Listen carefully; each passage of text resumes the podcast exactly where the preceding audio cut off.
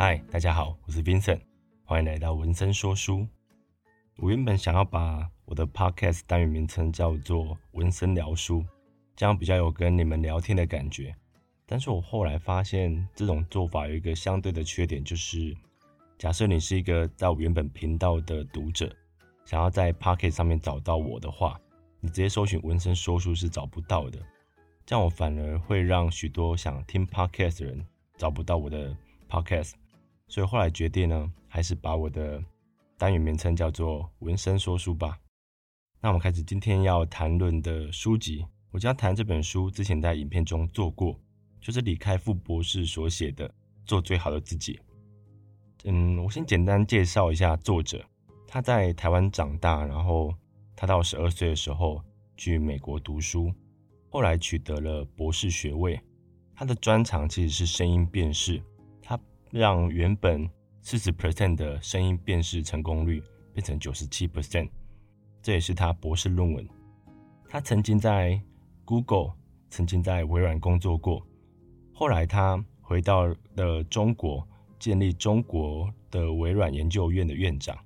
后来自己创立了创新工厂，帮助许多新创公司加速成长。我总共读过李开复博士的三本著作吧。其实简单来说，我觉得我蛮喜欢这个人的，因为他的文字并不会太过华丽，但是从每字每句当中，你可以真切的感受出来，他想把很多经验传授给读者，这也是我喜欢他的原因。那就开始今天的内容吧。今天要谈的第一个主题是自信。我觉得自信这个主题是大家都知道这个东西的重要性。但是要怎么去培养，怎么做到，其实不简单。所以李开复他提出他自己的看法，他认为华人偏好谦虚且埋头苦学，但西方人则是自信而且敢于表达自我。他认为会导致这样的原因，可能是因为，嗯，我们的教育总是在告诉我们，我们的成长过程就是在不断克服缺点，所以我们的家长及老师其实喜欢使用批评。而不是鼓励学生，这就会导致在现在这个全球化的竞争之下，有些机会出现时，西方人比较敢于表达自我，有些机会就被他们夺走了。但这并不代表说我们华人就一定比西方人差，而是我们不懂得表达自己，我们有时候过于谦虚了，反而让自己缺乏自信。这是李开复觉得很可惜的一点。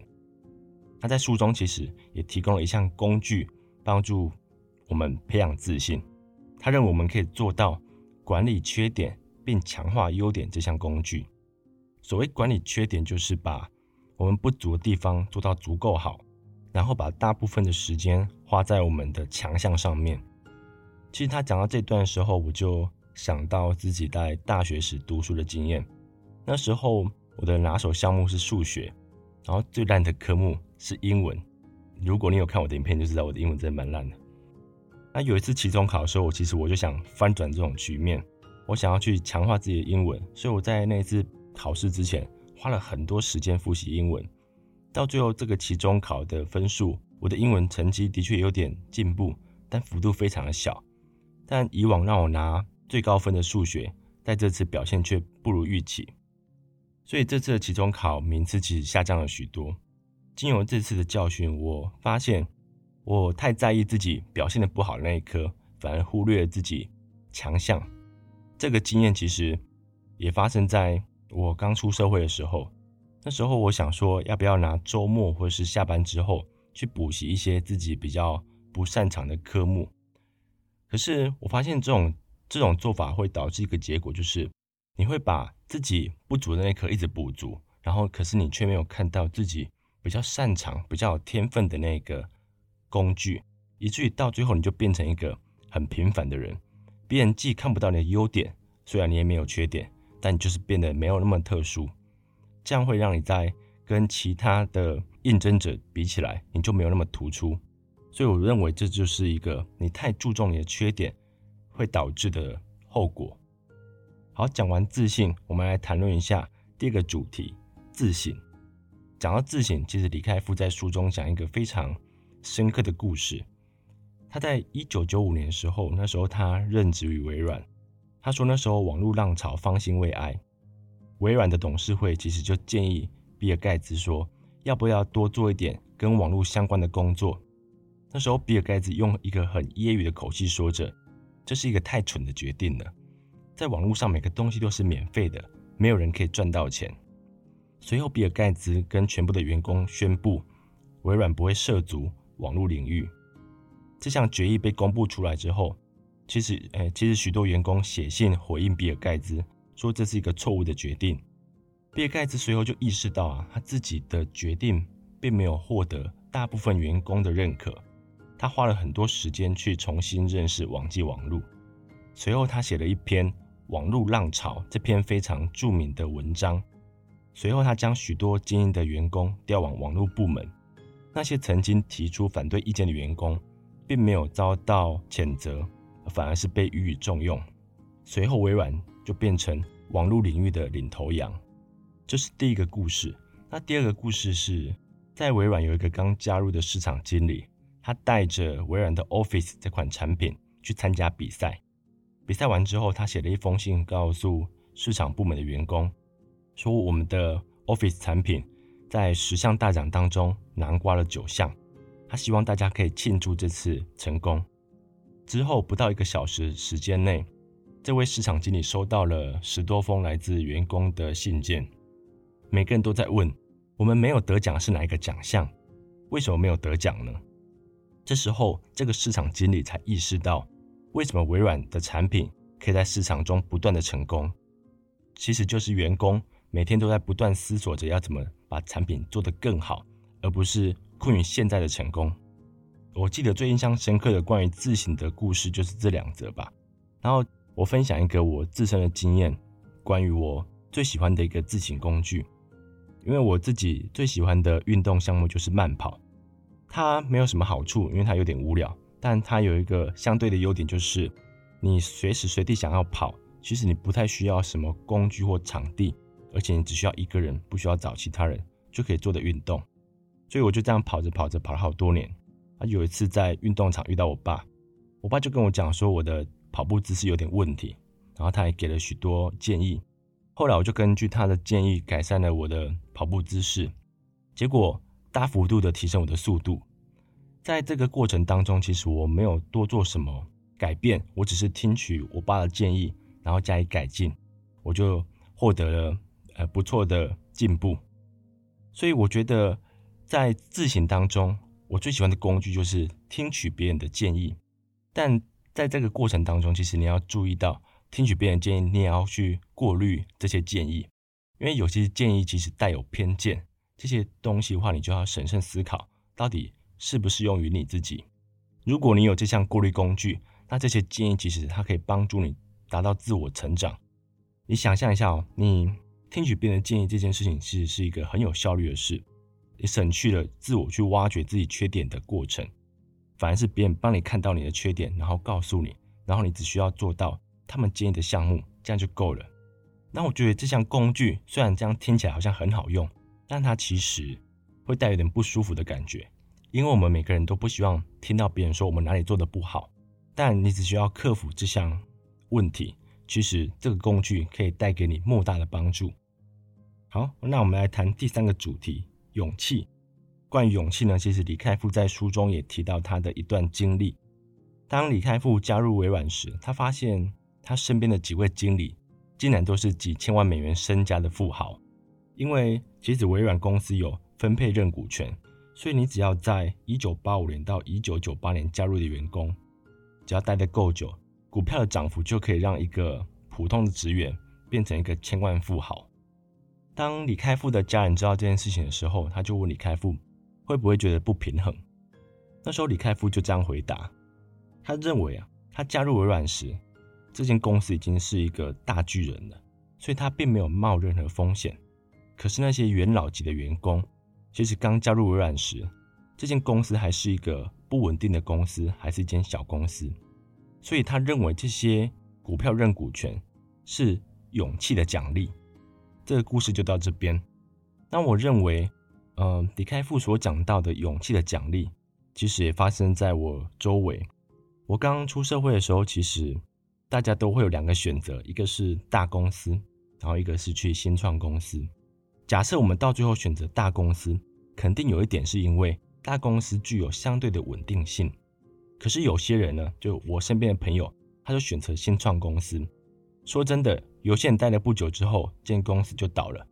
但是的确有些人选到一间呃持续成长的公司。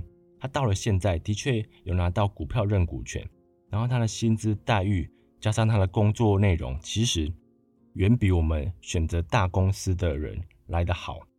但是呢，他到现在其实每天还是过得战战兢兢，因为新创公司就是这么刺激嘛，也是他吸引人的地方。其实我们可以想一下，我们身边有些人现在过得比我们还好，他获得待遇比我们还好，有时候并不是他比我们优秀。就是在某些时刻，他敢站出来接受挑战，这就会导致完全不同的职业发展，甚至影响到你的人生。然后在关于勇气的时候，其实李开复博士特别提到放弃的勇气。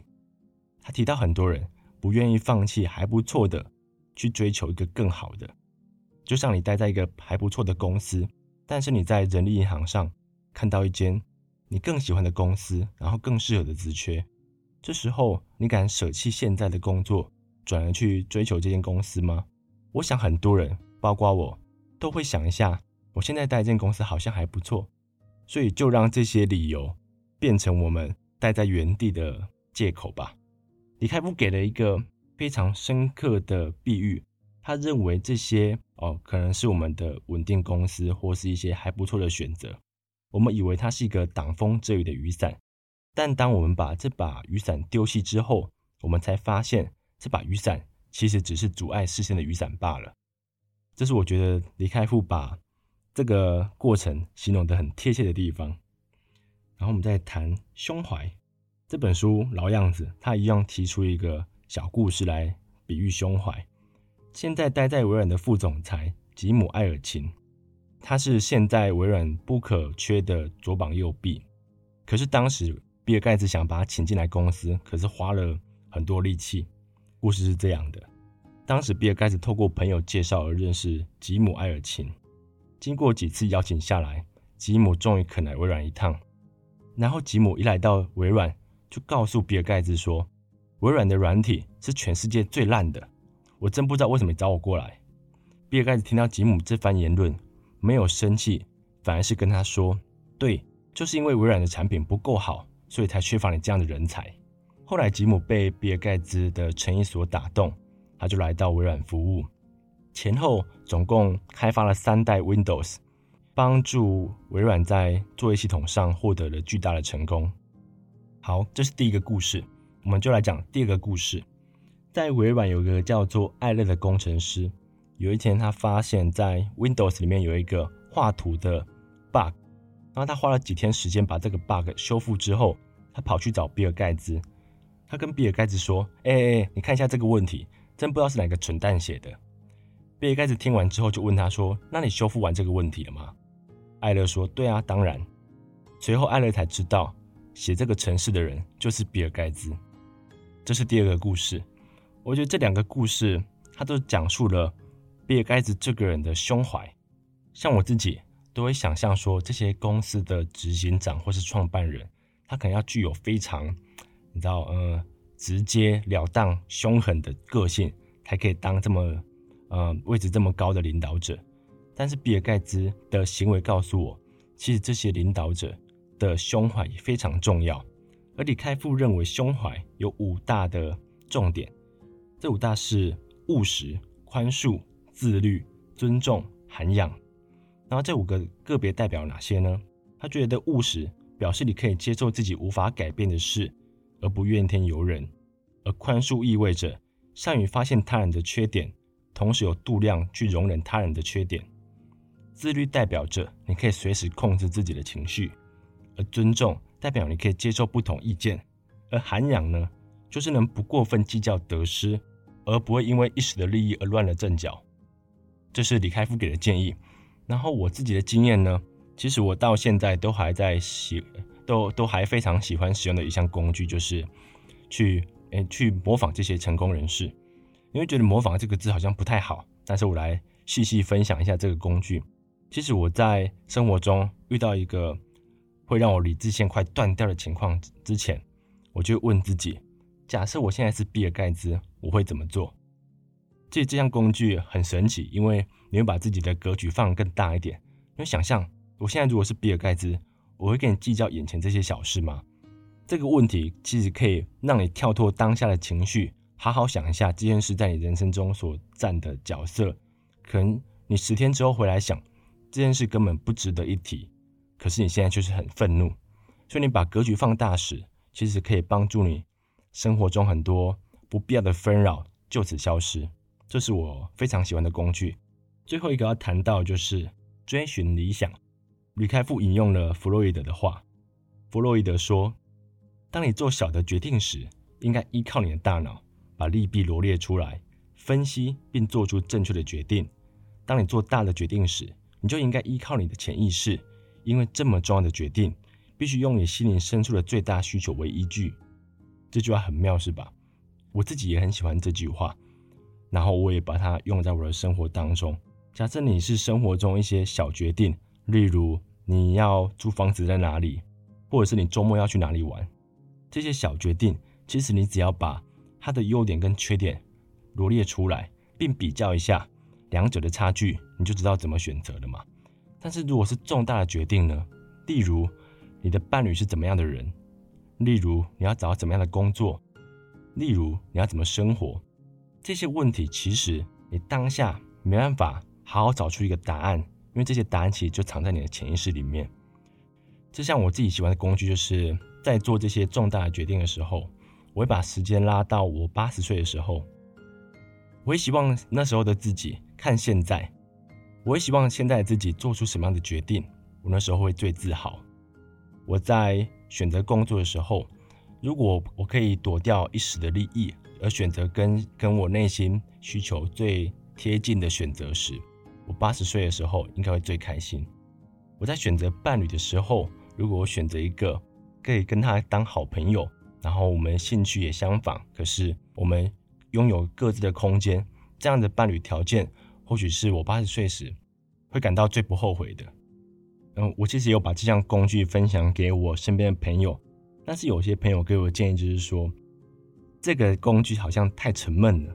我如果做每个重大决定时，我都要想到四十年之后的自己怎么想，自己这样过得好辛苦。我也觉得没错啦，就是假设。你把重点放在当下的感受，而不用想到四十年后。的确，你的选择上来说，的确会比较快活，然后也过得比较开心一点。但是呢，我还记得我之前在书中讲过一个我印象很深刻的话，就是困难选择，简单人生；简单选择，困难人生。就是你在现在其实选择一个比较难的选择的时候，其实你往后度过人生可能会是比较顺遂的。但是你如果现在选择一个比较简单、比较没有挑战的路程，在你往后人生就必定需要去收拾这个烂摊子。刚才分享的这些内容，就是我在书中我觉得想要跟大家分享的故事及李开复给年轻人的建议。这本书我从大学到现在总共读了四次。其实 每次要读它的时候，就是我生活中遇到某些困难的时候，但我每次读它。它都可以给我不同的答案，然后也可以让我对人生有不同的见解。所以呢，如果你现在对生活中有些困惑，在职场中遇到一些问题，跟家人的关系当中发生了一些摩擦，其实我都觉得这本书可以给你不错的建议及人生指南。今天就到这边，谢谢你们。